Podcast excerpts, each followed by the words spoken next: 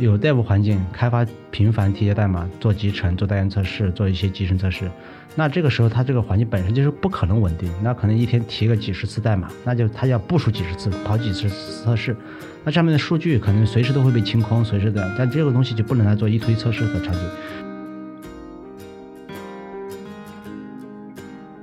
肯定是像刘老师说的，不同的团队的需求不一样，环境的数量也会不一样啊。比如说，嗯，像我们之前经历过有一个 QA 的环境，还有一个 test 的环境，听起来会比较奇怪，但它就是各有各的用途，它都有了存在的必要。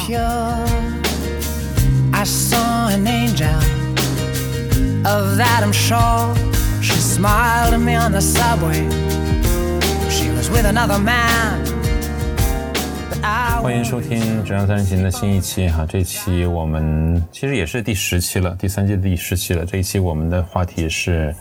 啊，测试环境的管理。嗯，首先，哎，我们为什么会聊测试环境的管理呢？就是为什么会对测试环境认为它是一个值得聊的一个话题呢？刘然，你觉得呢？呃，首先一个问题是，呃，现在软件开发的规模越来越大，然后团队也越来越多，功能越来越复杂。然后我们达需要达到的目标也越来越多，因为可能以前我们只是开发个软件，开发测试随随便用一下就发布就用了。那现在可能我们发布之后，我们可能还需要做性能测试，可能需要去给用户展示，需要一个特定的展示环境，就是没上线之前。那可能因为现在规模大了嘛，开发的越来越复杂。呃，频频率也越高，那可能需要一个稳定的环境的测试。就是所有的这一切，就是因为软件的规模变大，以及它的目标越来越多之后，它需要解决它在测试方面的一些问题啊。这些问题需要测试环境的一些，不管是搭建变革，还是一些怎么怎么的一些创新，它需要关注这一块才能解决这个问题，不然你根本解决不了。所以说，为了解决问题。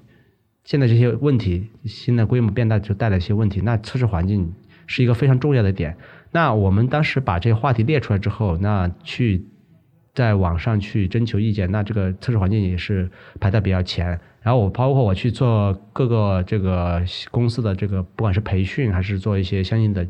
咨询，他们其实也是对这个测试环境也有很多问题，因为。他们之前可能没有那么多测试环境，那遇到一些问题之后，他们在想找到底应该怎么解决，到底应该是从测试环境角度去解决这个问题呢，还是从其他角度？所以他们也带有很多疑惑。所以说，不管是在业界还是在这个我旁边认识的人，其实对测试环境关注都是比较高的。嗯，对，就是其实呃，现在的除了刘老师刚才说的这些复杂度导致的这个环境的要求。嗯，呃，增增加了以外，其实还有一个就是说，现在的交付频率、集成的这种频率是增加了，不像以前可能就是说，嗯，到统一一个阶段就比较长一个时间，然后统一来集成来测试。所以现在其实还有很多时候，由于这种反复频繁的集成，也会带来很多的这种对环境的一些要求。嗯，我能想到的可能还有一些因素啊，或者说其实是从你们说的那种，呃，软件复杂度进一步拆分拆出来的啊，比如说技术架构的复杂度是吧？比如说现在的现在的技术架构跟以前的技术架构可能也不一样了，那就意味着这软件可能会拆分，按照架构来说拆分成不同的这个组件，或者说不同的服务运行在不同的呃完全是异构的环境上，这个时候对于啊运行环境。就会有很大的这种影响，你可能是分布式的，是吧？你可能是在多台机机器上，这时候你呃如何去真实的去模拟呃这些运行环境，或者甚至是生产环境，对于测试环境来说要求也很也很高。啊，刚才冰玉提到了，就是上线的频率会越来越快啊，我就我我还想到一个可能是。啊，也是因为团队的规模可能也越来越大，不同团队要负责自己的这种啊测试环境，不同团队之间他如何去合作，借助这种环境的这种定义，我觉得都会有都会有这样一个因素，所以会让测试环境跟以前相比，具有啊不可完全不可同日而语的这种这种复杂吧。是的。的确是这样。这种多个团队，我就遇到过很多这种情况，就说多个团队啊，需要去做这种联调啊、集成测试啊，就会遇到很多环境相关的问题。嗯嗯、在我印象里面，还有一个很重要的一个点，呃，你们觉得是不是也跟这个有关系哈？呃，特别是从敏捷开发之后，呃，非常强调的一个就是关于部署流水线这样一个这样一个实践。那、在这个部署流水线上，我觉得可能会出现不同级别的，或者是不同力度的哈，或者简直就是或者直接就是不同分类的这种测试环境。比如说，有的是专门跑单元测试是吧？有的专门跑性能测试，这个这个是很常见的。跑性能测试是总会一般来说会呃单独去建立这样一套比较完整的环境用来跑性能测试是吧？甚至安全测试可能也会有一套自己的环境啊，这些可能也是。那这个方法论或者说这个部署流水线这个实践是随着这个敏捷慢慢进入到日常这种开发环境里面的，那这个是不是也对测试环境产生了一些重要的一些影响呢？在你们看来？那那是必然的，因为你这个就像我说的，我们有代步环境开发频繁提交代码、做集成、做单元测试、做一些集成测试，那这个时候它这个环境本身就是不可能稳定，那可能一天提个几十次代码，那就它要部署几十次、跑几十次测试，那上面的数据可能随时都会被清空，随时的，但这个东西就不能来做一推测试的场景。呃，也不可能拿去给用户展示，是更更不可能做什么性能测试或者是一些呃稳定的安全测试。那这种特定的环境做特定的需求，随着这种不管是集成度高，还是因为被测的，就是测试的目的不一样，它肯定都需要不同的环境。那这个是必须的。所以说，这个环境的分类，呃，是也是随着需需求的这种增加，以及规模的增大，以及迭代的需求、规模的需求、用户的需求、测试的需求，都需要有相应的这种分差呃差别以及分别来管理。对，主要是不同的环环境有不同的用途，所以需要嗯那么多种类。嗯，我正想问这个问题呢，就是不同的测试环境的分类哈，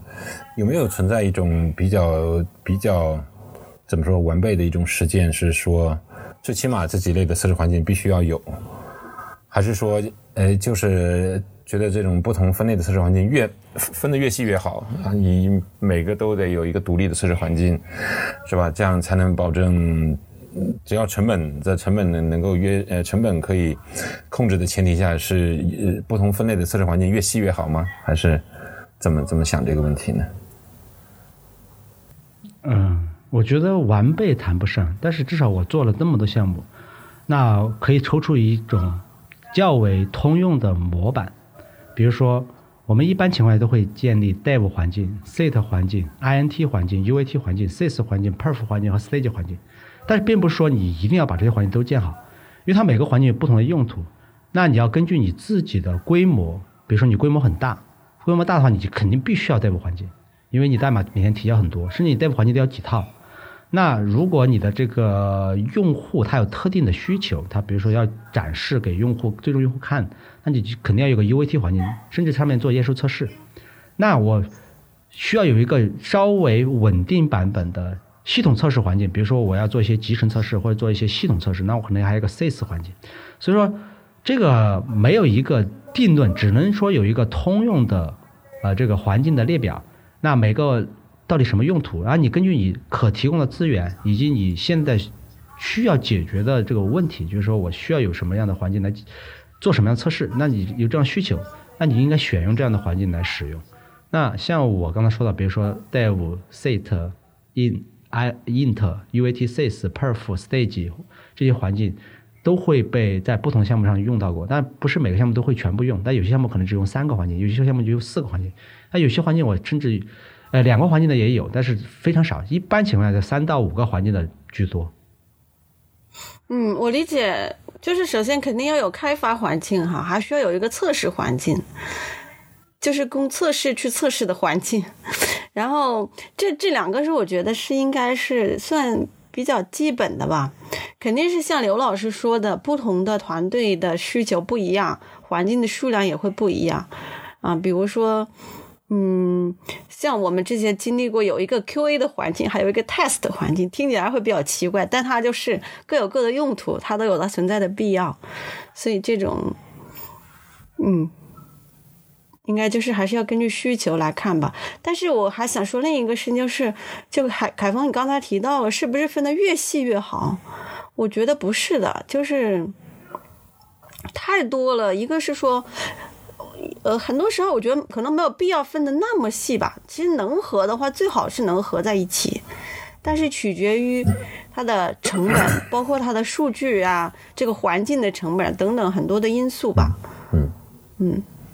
呃，既然咱们提到成本啊，可能就很难避免说不去谈，呃，如何搭建测试环境。我想搭建测试环境跟以前可能也是完全不同的这种概念。啊，以前搭建测试环境，我可能真的是非常物呃具体的物理机，就是两套环境是吧？甚至是在机房有这种运行运算能力比较强的这种服务器。嗯，但现在其实更多的我们看到的，其实是在云上，在云上。所以这样的一个技术的一个，比如云计算哈，甚至是虚拟化、容器化，我觉得你们那个可以谈一谈，就是这样的一些技术的发展，对于呃测试环境的这种管理和搭建是怎样的一个影响呢？呃，技术上的更新，毋庸置疑是环境搭建或者环境的这个。这个不管是管理上面的一个很大的进步，以前这种管理方式、搭建方式肯定是很传统的，我是经历过的。呃，我工作十几十几年，然后前面几年确实他们的那种测试环境确实是在机房自己屋里机打，但这样的话一旦出了问题，你还要甚至还跑到机器那儿去，因为可能你根本网络上就访问不到了。那这个时候你有搭建成本、管理成本，出了问题你还不能快速的切换到不同的版本、不同的操作系统，什么都不能切换。比如说我现在我有这个版本。的操作系统，那我想测另外一个操作系统，那基本上不可能的。你要换一个，甚至要换一个机器。那所以说，随着这个呃云化、虚拟化、容器化的出现，首先你的被测环境上面，你就可以很容易的进行切换，然后包括你的管理，包括你的这个流水线化，就说你在流水线上去嵌入、加入不同的这个被测环境的操作系统版本，甚至是不同的版本，你都可以。那像现在这种 iOS、安卓的硬件的机器，以前可能也只能是用真的设备。那其实现在云化之后，像 iOS、安卓的这个，其实也是可以在云端，不管是 TestIn 啊，或者这种这种很多 TestBird 这种公司，他们提供的这种，包括包括 Amazon 的这个 TestFarm 呃 Farm TestFarm，就是那个他们的这个手机移动设备的这种云服务，啊，这些都是提供了这种呃基于嵌入式的手机的。这种呃平台的这种云化，所以说呃随着这个东西的推出，其实是节约了你的这个投入的初期投入的成本。但是呢，但是不可否认，云化还是带来一个问题，就是它的成本，如果是看短期来讲，它可能比较少；但是长期来讲的话，它成本还是很高的。如果你是需要做一个长期的一些测试，主要是对应对 iOS、安卓的，你的项目是非常长期的，那可能。它的这个成本还是没有那么低，但是如果你要测不同的设备，那肯定还是基于云来讲，它是成本低的，因为它可以很快速切换到不同的版本。但是你可能只是说我要测一个机器，要长时间去使用，它的成本也是不低的。所以这个时候你要自己去衡量我们到底选什么。但是就一般的 PCG 的这种是不是服务器哈，这种基本上现在云化已经成为主导地位了，就是。云上它可以提供虚拟机，可以提供容器化，比如像 Amazon 的 Fargate，或者是不管是阿里云的这种，他们其实都有容器化的专门的这种技术，可以让你很轻易的去启动一些容器化来进行，嗯，很快速的、很成本低的这个。那容器化可能是一个大家不管是做以后的环境搭建还是管理，这个是非常需要注意的。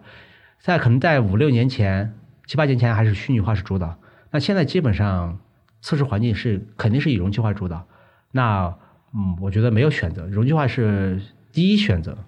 那不，它会解决你各种问题，比如不管是成本问题、环境监控问题、恢复机制问题、环境统一化问题，它都是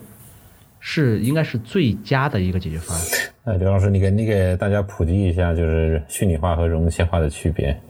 简单说说。呃，OK，虚拟化其实它最大的区别是什么呢？就是以前我们是 PC 机是硬件。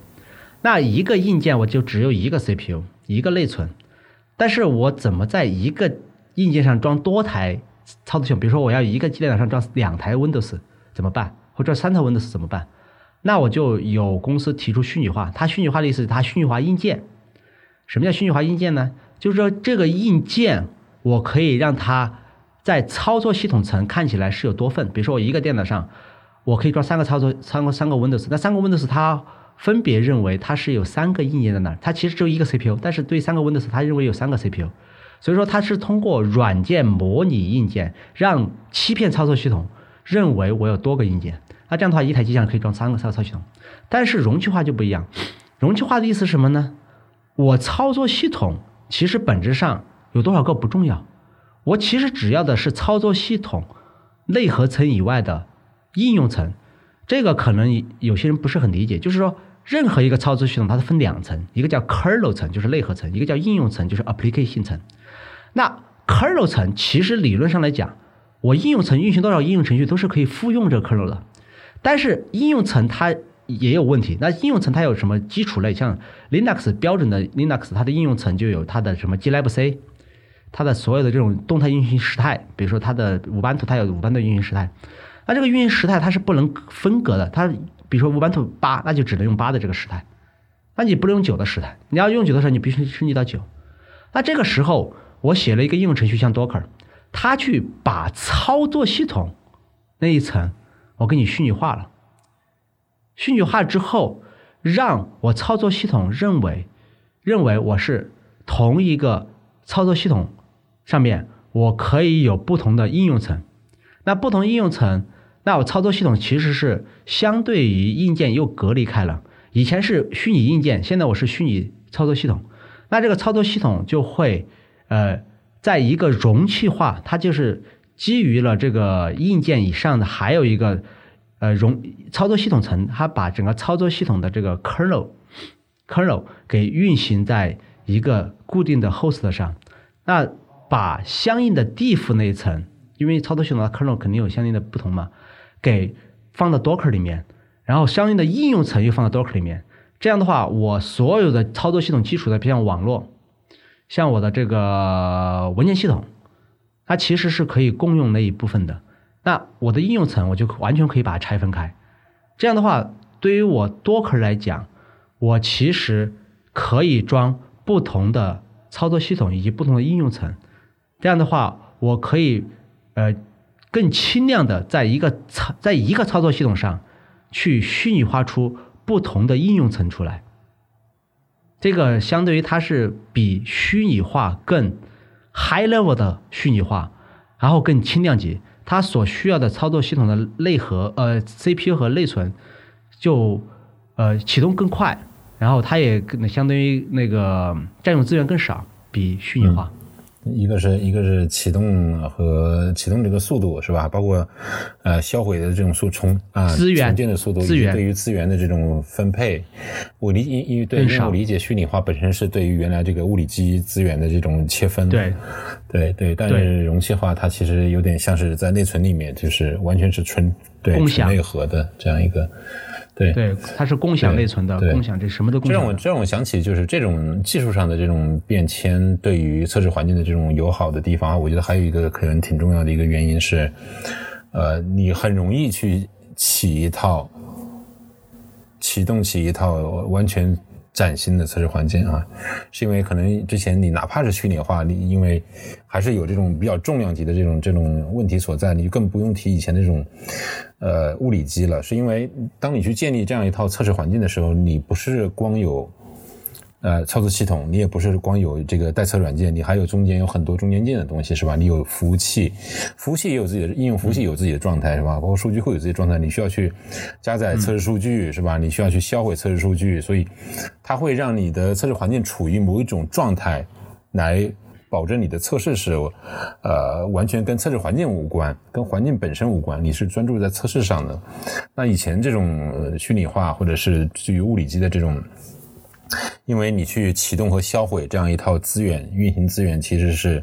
很很麻烦，速度会很慢，嗯，成本也会很高。那对于容器化这种，其实应该会更容易一些。我的理解是这样。嗯，对，主要是资源的共享以及资源的轻量，就是它更轻量级，然后它就更容易管理，不像虚拟化的那管理成本就很高。对，这样就使得我们的测试其实能够更得到一个更完更完备的环境的覆盖。OK，哎，谈到环，可以在可以在更低资源的情况下实现更多的虚拟化。对对对，我们会有一些方法去对我们搭建起来的不同类型的测试环境做怎样的监控吗？或者说应该会去监需要去监控什么东西呢？呃，监控是个非常重要的点。其实做过运维的人知道，在产品环境基本上服务器都需要监控的。但是有个问题是，测试环境为什么要监控呢？因为可能以前只有一两台测试环境啊，你出了问题你看一下就可以了。但是现在如果随着规模增大，你可能像微服务，你本身测试环境搭微服，你就要搭个十几二十个 Docker 或者搭个很多个这种、虚拟化的容器，或者是呃虚拟化的机器，或者是容器化的这个这个镜像。那这样的话，你那么多机器真的出了问题，你首先你根本就不知道是哪个出了问题。那你需要快速的知道是哪个出了问题。那出了问题是什么原因？当你有了监控之后，你就可以做到这一点。这就是为什么，当你东西多了之后，你没有监控，其实出了问题你是抓瞎的，你就需要去调查，甚至去一个一个去看。但是如果有监控，你就可以一个是第一时间知道，第二个是你可以一下就知道是到底是谁出了问题。对，监控主要是主要是为了更快的发现问题，以及更快的去恢复。嗯，有一个有一个问题是关于产品环境哈，其实在，呃敏捷开发里面，其实它是很推崇呃呃开发者的开发环境以及 QA 的测试环境，呃不同类型的测试环境，它是尽可能去模拟生产环境。那在真实的项目里面，你们经历过的是有多大程度上是真的跟呃生产环境是一模一样吗？还是说，当它并不能完全呃，跟测试环境完全符合、完全对等的时候，这个时候你们是会采用哪些方法让你的测试环境尽可能去接近呢？还是也会采用一些其他的实践方式？我经我没有经历过完全一模一样的哈，就是生产环境它的各种基础设施，一般情况下其实都会比测试环境要复杂的多，因为由于成本的考虑，其实测试环境很少说能有生产环境那么全面的。嗯，的确也有很多是因为环境导致的一些问题，就是在测试环境发现不了。比如说，你生产环境可能你的 DB 是部署在两台 server 上的，那你测试环境可能只有一台的 DB server，那这期间其实就有可能引发很多的问题，包括一些配置啊等等都有可能引发问题。嗯，特别好的机制的保障，其实我这边。嗯，没有特别的一个好的建议。我们有一些做法是说，会去加强一些生产环境下的这种日志信息的收集、监控的机制，通过这样的一些方式去发现一些，就是能够尽快的去发现一些测试环境不能发现的问题。呃，我经历的项目里面，绝大部分、大部分吧，也是和冰云一样，就是测试环境和产品环境是有差异的。主要差异就在于，一个是规模，第二个就是配置，第三就是模块。规模就是说，测试环境规模会比产品环境小；配置是产品环境的配置会非更严格一点，不管是从网关，还是从它的一些安全，还是从它的一些性能的配置，它都是就是网络配置它都是不一样的。那还有就是这个模块，模块就是可能产测试产产品环境它用的真实的 login 系统，那测试环境可能不能用那个真实 login 系统，比如说一个政府的它内部的 login 系统，你在测试环境你根本搭不起来，它超复杂，所以就只能用一个 mock 的 login 系统来搭。在这种情况也是遇到过的，那主要是这三种不一样。那针对规模来讲的话，那只会有性能测试相关的一些影响。但是性能测试的话，你的测试环境你测了之后，你怎么知道产品环境的性能怎么样？这个时候我们就需要用到容量规划，通过这种呃回归啊、线性拟合啊这种方式来做呃预测。那像这种配置的话，就也比较麻烦，因为配置不一样，导致你在这边测相应的一些东西，可能产品环境测出来结结果就不一样。那这个时候就如果是能把配置到一样的话，就尽量去配；配置不了一样，那这部分的测试就要当成线上去，呃，当你上线之后，你要去做这个呃线上测试的时候，你就要专门专门去关注这一块的配置测试。那像模块不一样，那也是一样。那你的测试环境只能测 mock 的时候，你线上你需要线上测试就专门测这一块。那我其实也看到过有一样的这种测试环境和现产品环境一样。那最主要原因就是因为它是特定的一些机器，比如银行、保险公司他们用的小型机。那这小型机装的是特定的操作系统，用的是特定的语言开发的。那你要测它的时候，呃呃，开发的时候它运行只能运行在小型机上，你其他机器根本就运行不了。所以说，像银行、保险，它里面有些老的系统，它就只能买两台 IBM 的这种小型机，或者是什么这小型机几台、两台、三台，它就特定的这个环境上去，这个测试上也是同样的硬件，也不同样的这种软件来进行测试。那这个是一些，比如说像一些这种呃银行的这种什么信用卡呀，或者是像保险公司的一些保的保险的这种系统。那还有就是一些电信系统，电信系统因为有些系统它是运行到嵌入式板子上的，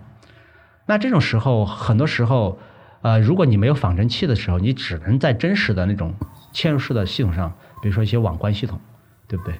啊，你只能在这种特定的板子上去去采集数据、去运行、去测试。那这种这种两种是我看到的测试环境和产品环境必须是一模一样的。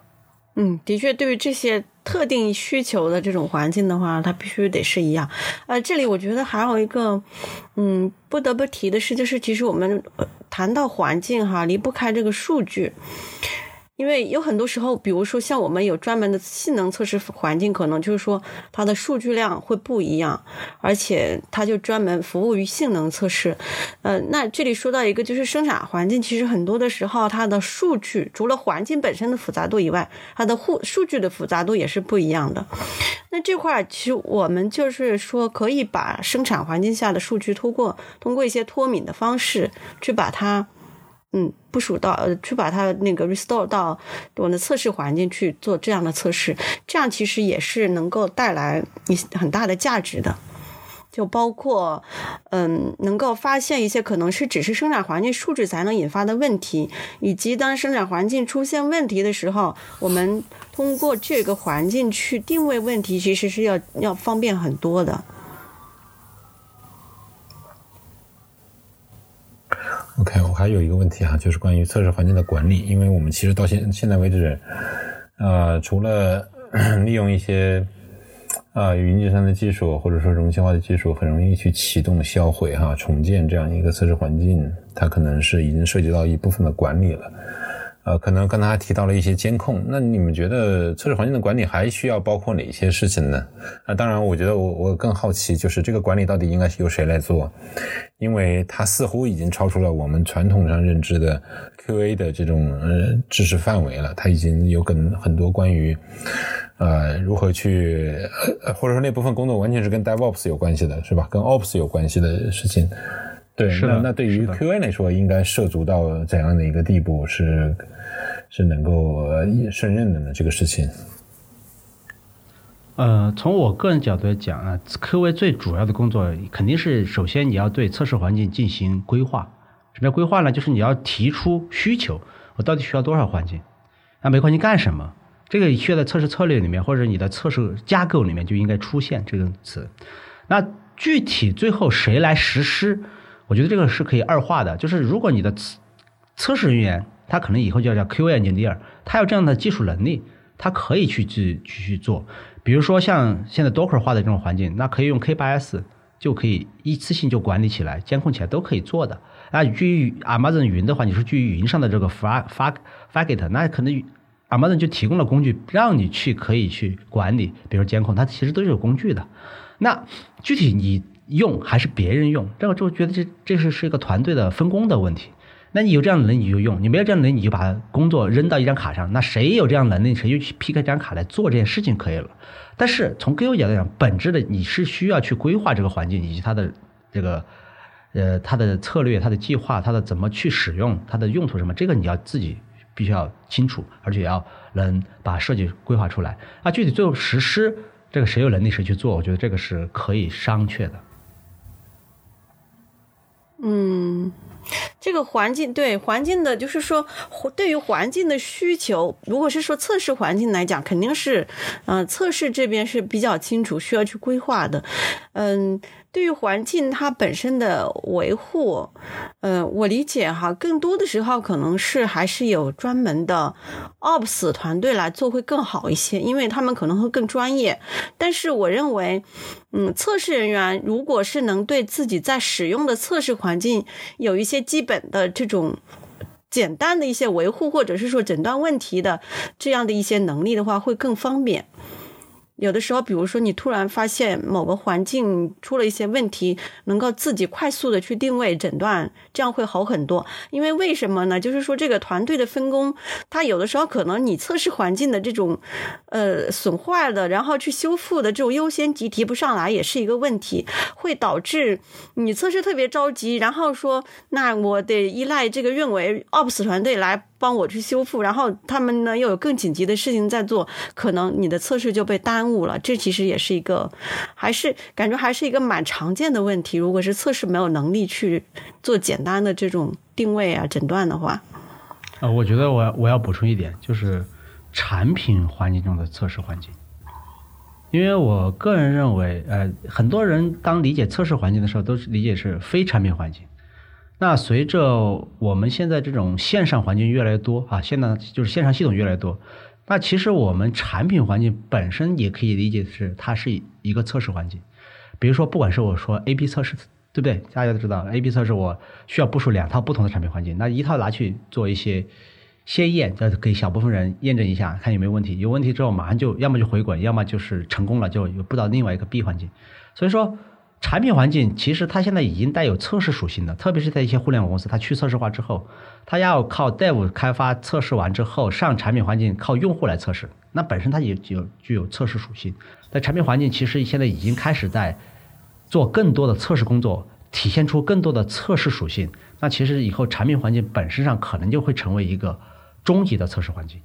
那既要服务又要测试。嗯，这边我还想补充一个，是说，呃，就是如果多个团队他们一起开发，然后团队之间有这种上下游的依赖的时候，这个时候的环境管理其实是相当的复杂的。就说团队与团队之间要集成联调的时候，可能有一些环境上的依赖。那这个时候，呃，有的时候环境的这种依赖哈，比如说我的 A 团队去依赖于 B 团队的这个环境，但是它这个环境坏了。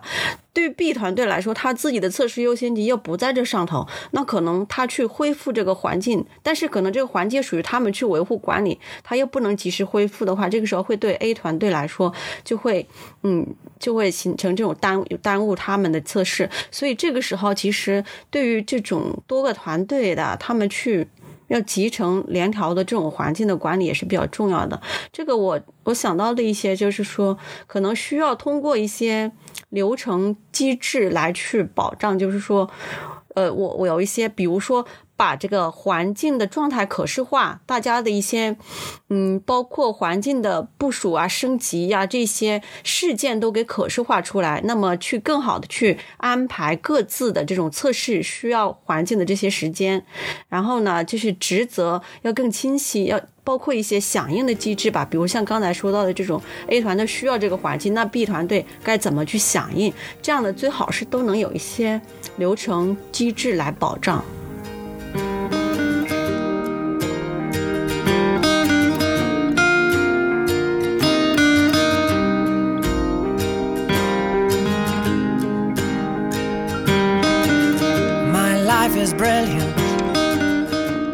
谢谢收听《质量三人行》，这是一款来自斯特沃克的播客节目。我们关注软件行业测试领域的现状和未来，质量和测试人员的职业发展。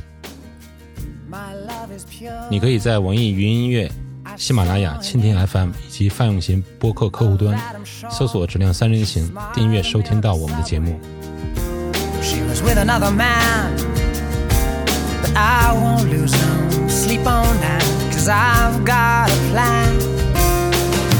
You're beautiful. You're beautiful.